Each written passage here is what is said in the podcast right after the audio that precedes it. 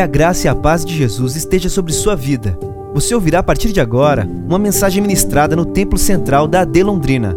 Que o Senhor fale fortemente ao seu coração e te abençoe de uma forma muito especial. A sua Bíblia, vamos ler somente um versículo muito conhecido da igreja. João, Evangelho de João, capítulo 16 e versículo 33.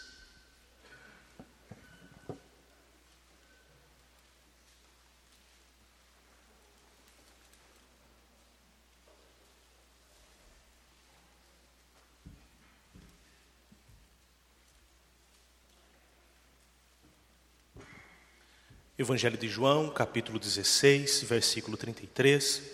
Louvamos a Deus pela oportunidade que o Senhor nos dá de estarmos aqui, nesse terceiro culto que estamos realizando no dia de hoje. Na realidade, já tivemos uma excelente escola bíblica dominical pela manhã, depois o culto de manhã, há poucas horas, às 17 horas, e agora mais um tempo de louvor e adoração ao nome do Senhor. O texto bíblico diz assim: Tenho-vos dito isso para que em mim tenhais paz. No mundo tereis aflições, mas tende bom ânimo, eu venci o mundo. Temos aqui no telão, no data show, será que podemos ler uma vez, todos juntos? Vamos lá no 3, 1, 2, 3. Tenho-vos dito isto, para que em mim tenhais paz. No mundo tereis aflições, mas tende bom ânimo, eu venci o mundo. Você pode glorificar o Senhor por esta palavra, glórias a Deus.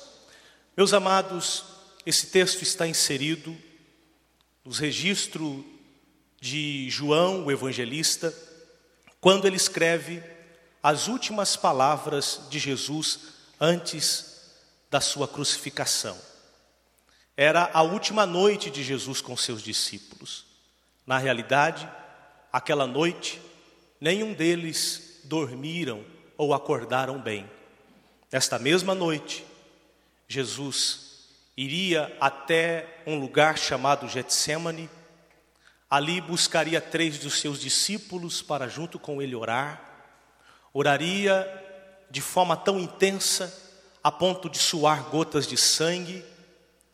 Tempos depois, seria traído pelo seu discípulo Judas, preso e de uma forma muito injusta, julgado na casa de Anás, de Caifás, iria perante Herodes, também perante Pilatos, e pelas nove horas da manhã teria sobre si uma cruz e seria crucificado na manhã do outro dia. Jesus estava então com seus discípulos pela última vez antes de ser crucificado. João registra esta noite nos capítulos 13, 14, 15, 16 e 17. São vários capítulos. E Jesus ensina muitas coisas.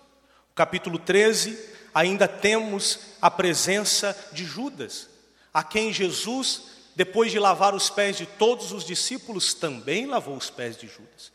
E depois, nos outros textos mostrando da ceia do Senhor, também Judas participou. Mas depois disso, Judas saiu. E juntamente com os outros onze, Jesus traz instruções a partir de João 13, 31, e vai até esse final, o texto que lemos no capítulo 16 e versículo 33, culminando no capítulo 17, quando ele faz uma oração que nós a chamamos de oração sacerdotal ou quando Jesus ora pelos seus discípulos. O versículo que lemos é um resumo de, do que tudo que Jesus disse. Ele inicia dizendo: Tenho-vos dito isso. O que ele tem dito? Tudo o que foi registrado, desde os capítulos 13, 14, 15 e 16. E há um objetivo dele estar dizendo a respeito dessas palavras. O porquê ele trouxe essas palavras? Ele diz: Tenho-vos dito isto, para que vocês tenham paz em mim. No mundo tereis aflições, mas tem de bom ânimo, eu venci o mundo. Jesus, dizendo aos discípulos, de forma abrangente, também fala conosco, e ele, com seus ensinos, ele nos diz: Tenho-vos dito isto, no mundo tereis aflições. É uma palavra do Senhor em que muitos não querem trazer para a sua realidade, mas é palavra do Senhor Jesus: no mundo tereis aflições. O que é aflição?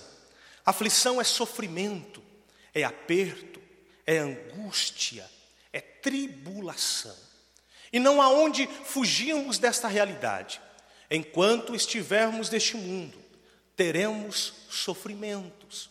Enquanto estivermos neste mundo, passaremos por apertos. Enquanto estivermos neste mundo, teremos e sofreremos angústias. Enquanto estivermos neste mundo, passaremos por tribulações.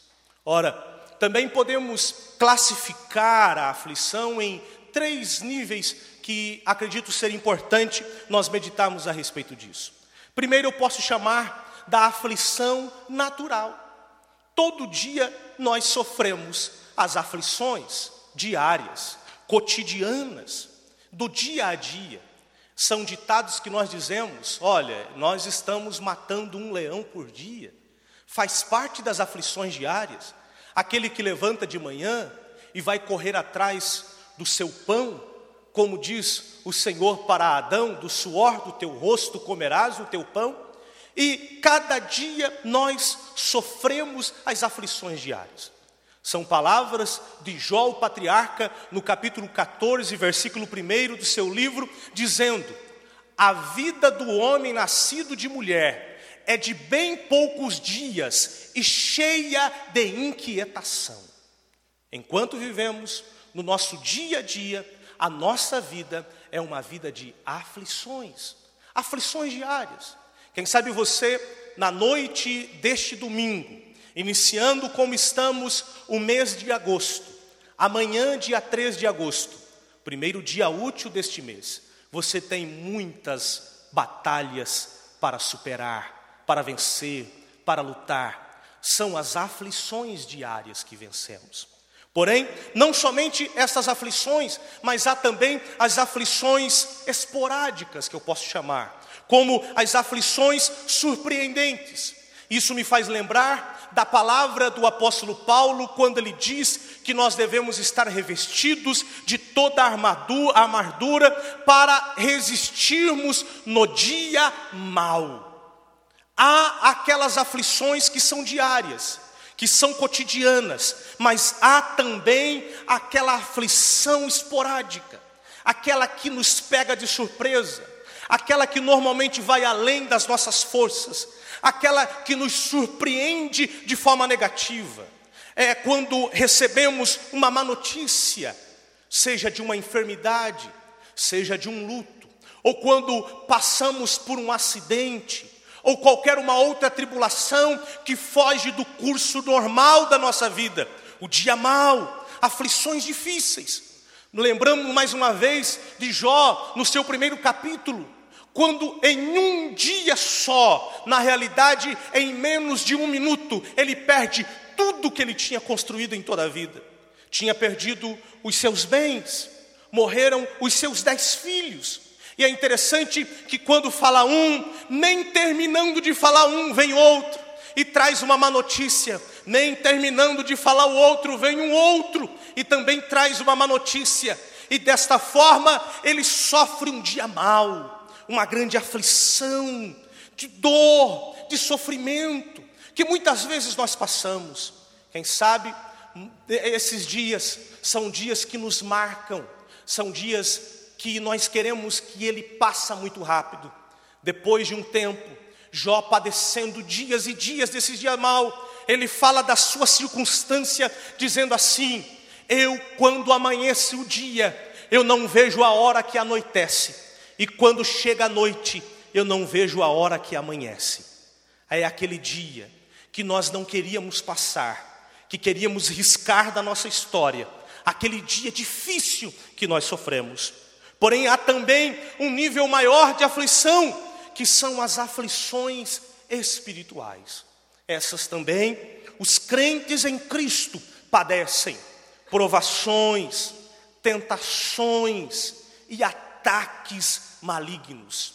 Ora, nós temos uma batalha em que nós lutamos diariamente. Há uma batalha em que nós lutamos sempre.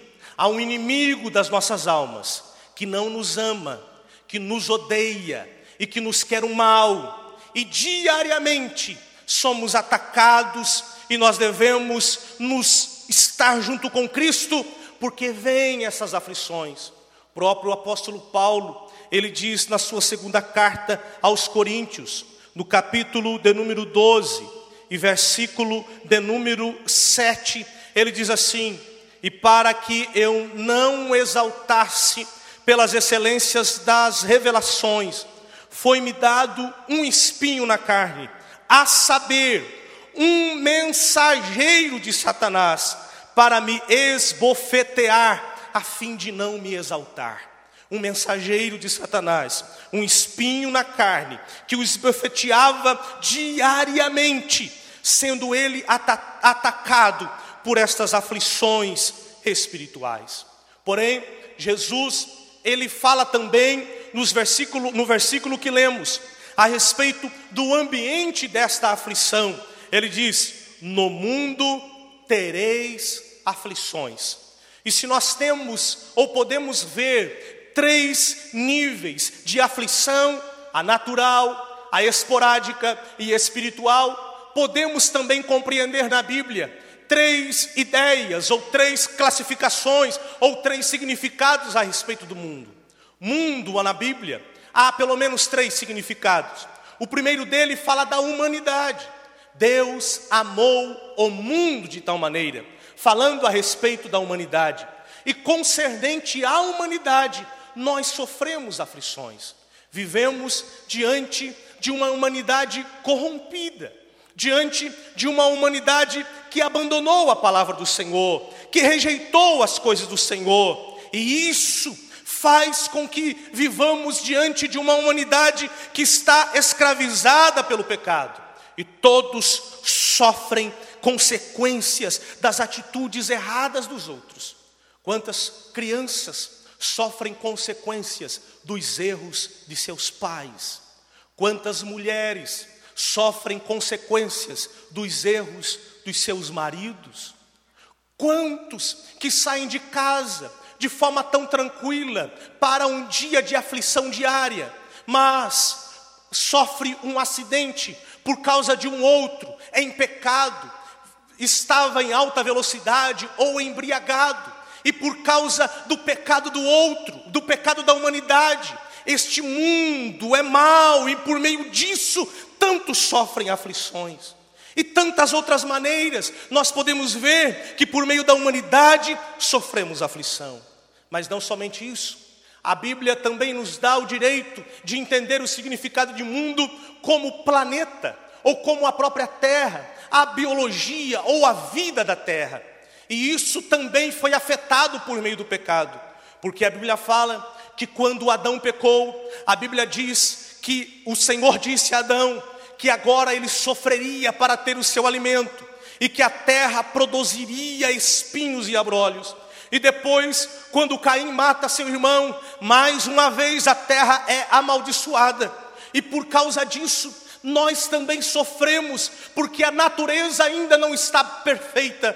Pelo contrário, em Romanos, no capítulo 8, diz que a natureza geme esperando a manifestação dos filhos de Deus, porque a salvação de Cristo é para o homem, a salvação de Cristo é para a igreja, mas não somente isso, a Bíblia diz: de Cristo esperamos novos céus e também nova terra, aonde habita a justiça do nosso Deus.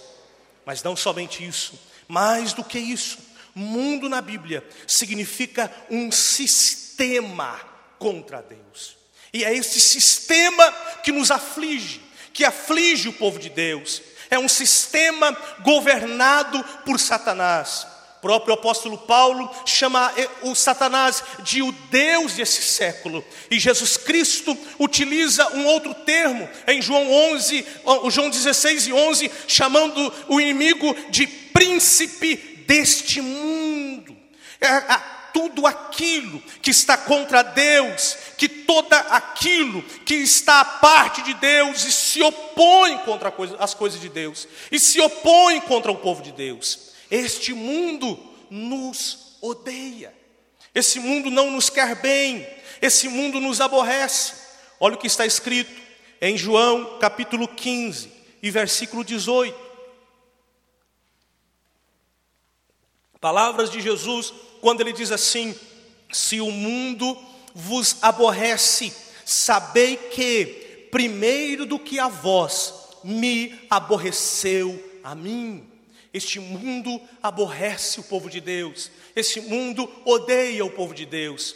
Nós não estamos falando deste planeta, não estamos falando da humanidade, mas estamos falando desse sistema em que o inimigo governa, e esse sistema é contra a igreja. Esse sistema é contra o povo de Deus. Esse sistema nos produz para nós aflições, porque eles odiaram a Cristo. Este mundo aborreceu a Cristo. Esse mundo crucificou a Cristo. Esse mundo se juntou para trazer dores a Cristo. E como Cristo diz: se este mundo vos aborrece, sabei que, primeiro do que a vós, aborreceu também a mim. Mas não somente isso, ele nos aborrece, esse mundo nos aborrece, porque nós não somos dele. Olha o versículo 19 de João capítulo 15, palavras de Jesus: Se vós fosseis do mundo, o mundo amaria o que era seu, o que era seu, mas vocês não são do mundo, glória a Deus o mundo, nós não somos dele, estávamos lá, presos no curso deste mundo, segundo as potestades do ar, mas glórias ao Senhor, pertencemos a outro lugar, pertencemos a outro céu maravilhoso que o Senhor tem para nós. Glória a Deus, por não sermos dele, ele nos odeia. Mas não somente isso, olha o que diz a continuidade do versículo antes: Eu vos escolhi do mundo por isso é que o mundo vos aborrece. Então, meus amados, pelo fato de nós não sermos do mundo, pelo fato de sermos escolhidos de Deus, escolhidos por Cristo deste mundo, este mundo não nos quer bem, este mundo não nos deseja aqui, este mundo não quer o povo de Deus, seremos sempre peregrinos e forasteiros aqui. Meus amados, o dia em que a igreja estiver em boa amizade com esse sistema, duas coisas poderão acontecer: um impossível e o outro possível. Impossível é o mundo se converter, esse sistema não se converterá, pelo contrário, esse sistema será aniquilado, mas não se converterá. Ou a igreja pode se desviar, porque sempre haverá um antagonismo. A igreja contra o mundo, o mundo contra a igreja a igreja clamando por aqueles para que haja salvação dos que estão no mundo, mas o mundo contra o povo de Deus, o mundo procurando afligir o povo de Deus, e porque o mundo nos odeia, o mundo nos persegue. Olha o que diz João, capítulo 16, versículo 2, na mesma vez ou no mesmo discurso de Cristo, dizendo: expulsar-vos-ão, expulsar-vos-ão das sinagogas, e vem mesmo a hora em que qualquer que vos matar cuidará fazer um serviço a Deus. Meus amados, nós estamos em tempos difíceis, mas nunca esqueçam que mais de 140 mil cristãos são mortos anualmente neste mundo, nesta geração, só pelo fato de dizerem: Eu sou cristão, eu sou de Cristo. Vivemos em tempos assim. O mundo nos odeia e, por nos odiar, ele nos persegue. E olha o que diz o versículo: eles estarão ainda cuidando, estar fazendo alguma coisa para Deus. Alguns com má consciência, outros até com boa consciência, mas querendo mal do povo de Deus, querendo mal da igreja. Por isso, neste mundo, tereis aflições, mas não só por causa disso. Olha o que Jesus diz também em Mateus, é palavra do Senhor Jesus, Mateus, no capítulo 24 e versículo 9, vai dizer assim: Então vos hão de entregar para serdes atormentados e matar-vos-ão, e sereis odiados de todas as gentes por causa do meu nome. Por causa do nome de Jesus. Se você usar muitas vezes a palavra Deus, Deus pode ser intitulado ou pode ser é, classificado de qualquer outra forma. Mas quando você fala o nome de Jesus, o Cristo, Jesus, o Cristo, ou se aceita Cristo, ou se rejeita Cristo, ou fica do lado de Cristo, ou é contra Cristo. Por isso, por causa do nome de Jesus, do nome de Cristo, seremos perseguidos.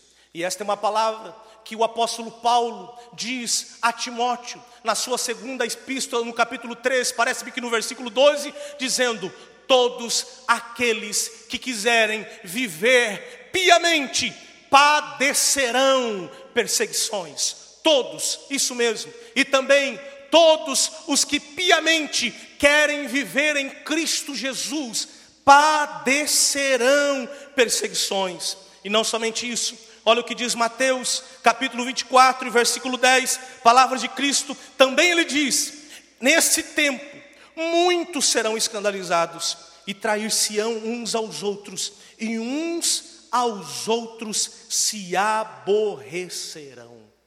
Tempos trabalhosos, tempos difíceis, tempos de aflições, tempos de dores, tempos de sofrimento, mas a igreja não pôde ser pega de surpresa.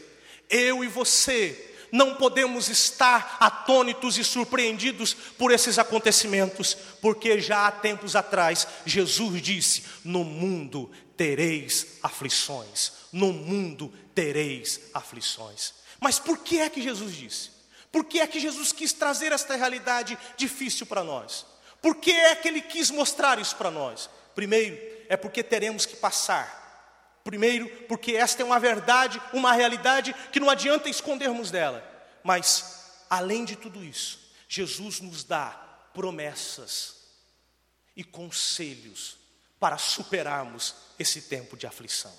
Jesus, ele diz: No mundo tereis aflições, mas ele nos dá a condição ou as condições de vencermos estas aflições. Meus amados, nunca esqueçam que em Cristo nós somos mais do que vencedores. Você pode glorificar ao Senhor, em Cristo somos mais do que vencedores. Aleluia.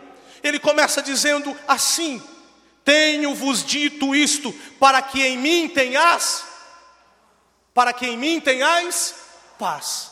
Primeira promessa do Senhor: tenham paz em mim. Aleluia, glórias ao Senhor. É interessante, em mim, não está falando uma paz comum, é a paz de Cristo. Cristo é a nossa paz. Já foi profetizado por Isaías, Ele é o príncipe da paz. Aleluia. Em João 14, 27, palavra de Jesus: Deixo-vos a paz, a minha paz vos dou, não vou lá dou como o mundo a dá meu amado, diante das aflições que sofreremos neste mundo, temos a paz de Deus em nossos corações para vencer cada uma delas. Agora é lindo, porque na Bíblia nós temos os aspectos da paz. Por isso que a paz, é interessante o versículo 14, o versículo 27 que lemos do, do capítulo 14, que diz assim: Deixo-vos a paz, a minha paz vos dou, não vou lá dou como o mundo a dá, porque é a paz do mundo. E ele não está falando a respeito da paz do mundo, ele está falando da paz dele. Deixo-vos a minha paz. No versículo que lemos, 33 de 16, diz assim: Para que em mim tenhais paz. Que paz é esta? Esta paz inicia através da ação de Jesus Cristo na cruz do Calvário. Porque nós éramos filhos da ira, nós éramos filhos da desobediência, nós estávamos debaixo da ira de Deus, mas Cristo segundo a sua graça, pagou pelos nossos pecados, morreu pelos nossos pecados, morreu em nosso lugar, e assim ele agradou a Deus, fez-se justiça e agora, por causa do sacrifício de Cristo, nós somos justificados, porque a nossa tristeza, ou a nossa angústia, ou a nossa perdição, não era contra o mundo, era contra Deus, porque estávamos contra Deus e Deus se irava contra nós, porque éramos pecadores. Mas agora somos justificados em Cristo, porque a Bíblia diz assim: aquele que é Cristo que não conheceu o pecado, que nunca pecou, Deus o fez pecado por nós, carregando todos os nossos pecados, para que nós fôssemos feitos justiça de Deus. Aleluia! Por isso que Paulo diz assim: sendo agora justificados pela fé, temos paz com Deus por meio de Jesus Cristo, nosso Senhor. Aleluia! Você pode dar um glória a Deus por isso, meu amado irmão. Essa é a nossa paz. A paz nossa não é baseada em nada deste mundo, ao contrário, a nossa paz é porque estamos de bem com Deus. É em meio de Cristo, por meio de Cristo, por meio da justiça de Cristo, agora nós temos esta verdadeira paz, paz com Deus. Por isso que antes o nosso caminho, ou como diz aquele ditado, todos vão a Deus, ou todos os caminhos vão a Deus. Aparentemente, Parece que este, este ditado é errado, mas podemos dizer, sim, ele é verdadeiro. Todos os caminhos vão a Deus, porque todos terão que se comparecer diante de Deus, mas somente Jesus Cristo nos leva ao Pai. É interessante, em João 14, 6 ele diz assim: Eu sou o caminho, a verdade e a vida, e ninguém vem ao Pai senão por mim porque todos vão se comparecer diante de Deus, mas diante do Deus juiz, para ser julgado e condenado. Mas aqueles que estão em Cristo e receberam a justiça de Cristo, podem chamar Deus de Abba Pai, relacionar-se com Ele, porque a justiça de Deus nos fez ter paz com Ele. Mas não somente isso, podemos ter também a paz de Deus em nós paz com Deus e paz de Deus. Porque é o que rouba a nossa paz aqui na terra. São as inquietações, são as aflições, são as ansiedades. Mas Paulo nos ensina, quando ele escreve aos Filipenses, palavra conhecida de todos, no versículo 4, no capítulo 4 e no versículo 6, ele diz assim: Não estejais inquietos, ansiosos por coisa alguma, antes as vossas petições sejam em todas conhecidas diante de Deus, pela oração e súplicas com ações de graças, e a paz de Deus, aleluia. Que paz é essa? Versículo 7: a paz de Deus, que ultrapassa, que excede, que vai além de todo entendimento, guardará os vossos corações e os vossos sentimentos em Cristo Jesus. Glória a Deus. A paz com Deus a gente recebe por meio da justiça de Deus. A paz de Deus a gente recebe por meio do relacionamento com Cristo vivendo com Cristo, amando a Cristo, orando com Cristo, falando com Ele, desenvolvendo um caminhar com Ele, enquanto andamos com Cristo, vivemos a paz de Deus em nosso coração. Se no dia a dia as coisas nos inquietam, as notícias nos afligem, as situações nos trazem tristezas, podemos chegar diante do Pai e ali diante de Cristo, buscarmos a Ele e falarmos tudo por meio da oração, por meio da súplica, com ações de graças, e quando esse relacionamento é estreitado, vem de Deus a sua paz, a paz de Deus que excede todo entendimento, guarda a nossa mente e guarda os nossos sentimentos em Cristo Jesus. Você pode dar um glória a Deus por isso? É a paz de Deus. Diante deste mundo de aflição, é a paz de Deus. Mas Jesus continua. João capítulo 16, versículo 33. Jesus diz: Tenho-vos dito isto, para que em mim tenhais paz no mundo tereis aflições, mas tende bom ânimo. Bom ânimo. O Senhor nos promete paz. O Senhor nos promete bom ânimo. Ou outra palavra que podemos colocar aqui, coragem. Ou outra palavra, o Senhor nos promete firmeza. De, ou resistência, resiliência. O Senhor nos promete que continuaremos de pé nele, firmeza. Se a paz é em Cristo, a firmeza, a fortaleza, o bom ânimo também é em Cristo. Cristo que é a nossa paz, Cristo é a nossa força, Cristo é a nossa fortaleza. São palavras escritas em Provérbios: torre forte é o nome do Senhor. Torre forte. E são palavras também profetizadas por Isaías, falando a respeito de Cristo, dizendo: Ele é Deus forte. Deus forte. Aleluia. Mas aonde nós podemos ter ânimo? Temos ânimo nas promessas de Jesus. Olha o que diz João, capítulo 14, versículo 1, conhecidíssimo de todos. Ele diz assim: Não se turbe o vosso coração não sejam tomados de medo, não sejam tomados de tristeza, não sejam tomados de outras coisas. Credes em Deus, crede também em mim. É palavra dele, e depois ele vai dizer promessas, promessas dele na casa de meu pai há muitas moradas. Se não fosse assim, eu vou teria dito: eu vou preparar lugar, e quando eu for e vos preparar lugar, virei outra vez e vos levarei para mim mesmo, para que onde eu estiver, estejais vós também. Meus amados, é promessa dele. E diante deste mundo perverso que vivemos, e diante das aflições, nós podemos confiar. Ele prometeu, ele cumprirá. Aleluia! Ele prometeu, ele cumprirá. Isso podemos animar, porque não é palavra do homem, porque Deus não é homem para que minta, e nem filho do homem para que se arrependa, mas Ele é Deus Todo-Poderoso, e nada é impossível em todas as Suas promessas. Mas o que mais nos traz ânimo, o que mais nos traz ânimo, além das palavras do Senhor, é que o Senhor nos disse: Não vos deixarei órfãos, eu enviarei o consolador.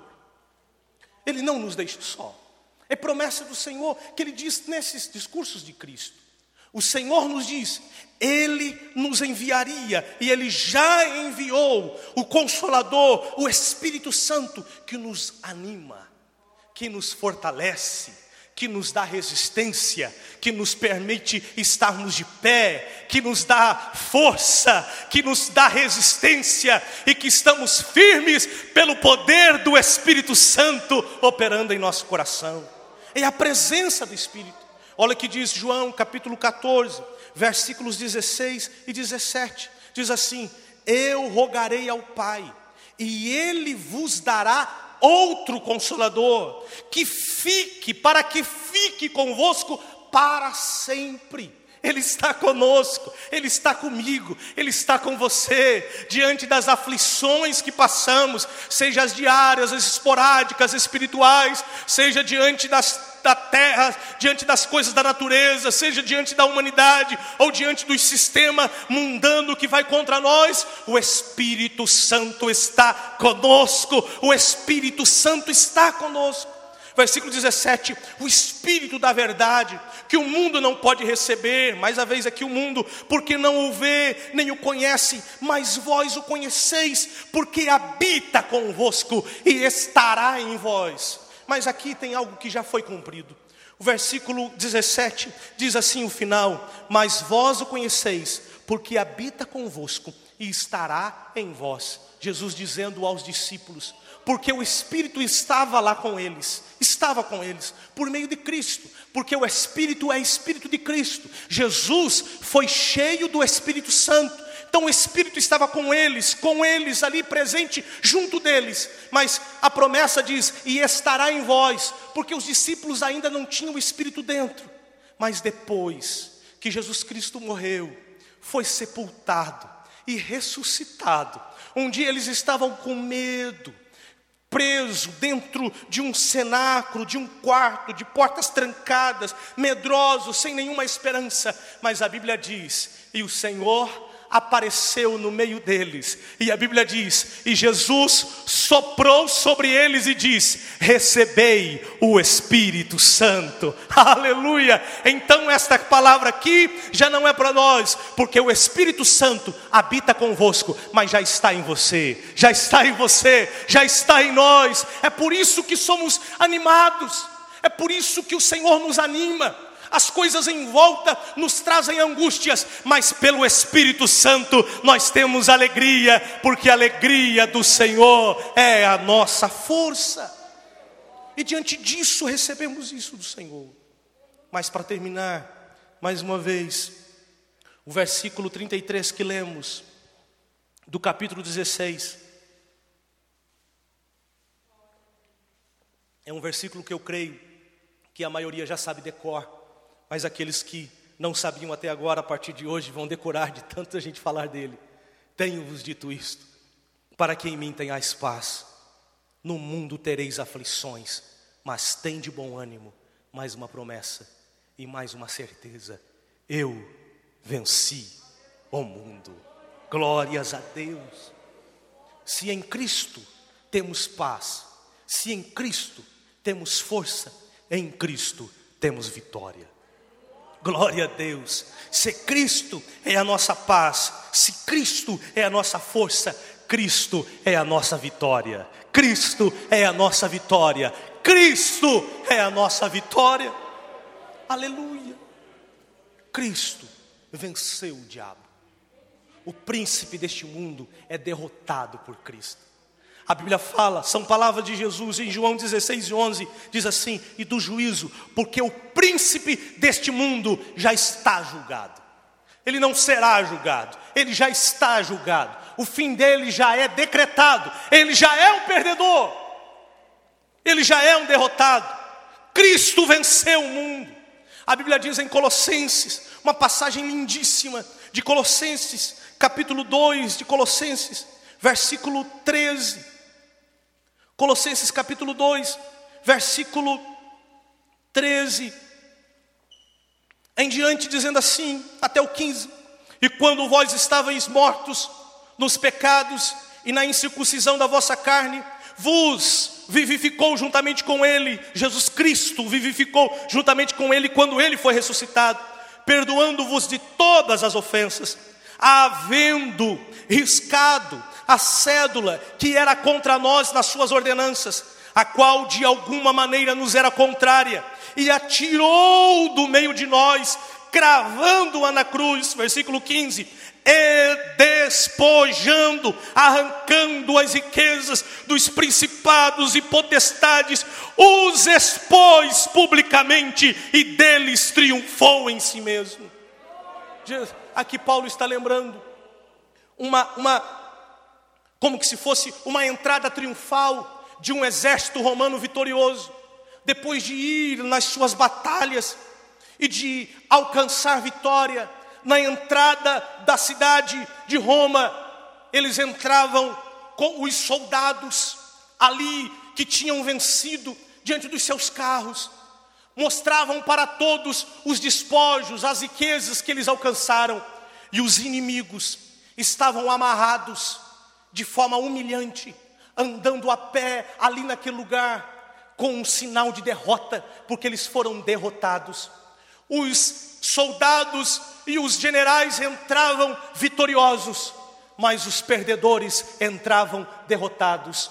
Aqui está dizendo Jesus despojando os principados e potestades, os expôs publicamente, triunfando deles em si mesmo. Jesus venceu a Satanás. Glórias ao Senhor por isso.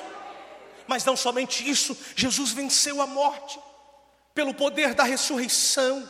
E ele vai dizer assim: Eis que eu estive morto, mas estou vivo e tenho na minha mão a chave da morte e do inferno. Mas não somente isso, Cristo venceu por mim, Cristo venceu por você, Cristo venceu por nós. Cristo venceu por nós.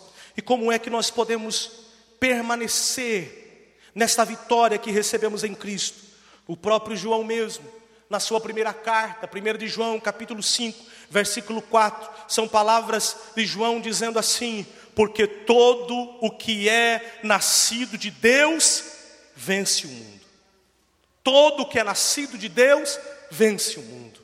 E esta é a vitória que vence o mundo, a nossa fé. A nossa fé. Meus irmãos, diante das aflições, as nossas emoções são tomadas de muitas confusões. Não sabemos o que sentir, não sabemos como dominar o nosso coração. Diante das aflições, a nossa razão se perde. Na maioria das vezes, não temos resposta para nada. Então, não podemos contar com a razão, não podemos contar com a emoção. Com que nós podemos contar? Com a fé. Com a fé com a fé. E esta é a vitória que vence o mundo, a nossa fé. Outra palavra, melhor explicada nesse texto de 1 de João 5 e 4. E esta é a vitória que vence o mundo, a nossa fidelidade. Fidelidade. Ele venceu, e se estivermos nele, somos mais do que vencedores. É a fidelidade diante de aflições que quer nos arrancar do caminho, que quer nos tirar deste lugar. É neste momento em que permanecemos fiéis. É palavra do Senhor para a igreja de, de, uma igreja, a igreja de Esmirna, que estava sofrendo tamanha perseguição. O Senhor falou a respeito das aflições que ela ia passar em Apocalipse 2 e 10, dizendo: Nada temas das coisas que hás de padecer Eis que o diabo lançará alguns de vós na prisão, para que sejais tentados, e tereis uma tribulação de dez dias. O Senhor não os arrancaria, passaria por essa tribulação, tereis uma tribulação por dez dias, mas olha a palavra do Senhor: ser fiel até a morte, e dar-te-ei a coroa da vida. Glória a Deus, fique de pé, meu amado, fique de pé, fique de pé. Essa foi uma mensagem ministrada no Templo Central da AD Londrina. Acesse nossas redes sociais no Facebook, Instagram e YouTube e fique por dentro de tudo o que está acontecendo. Deus abençoe.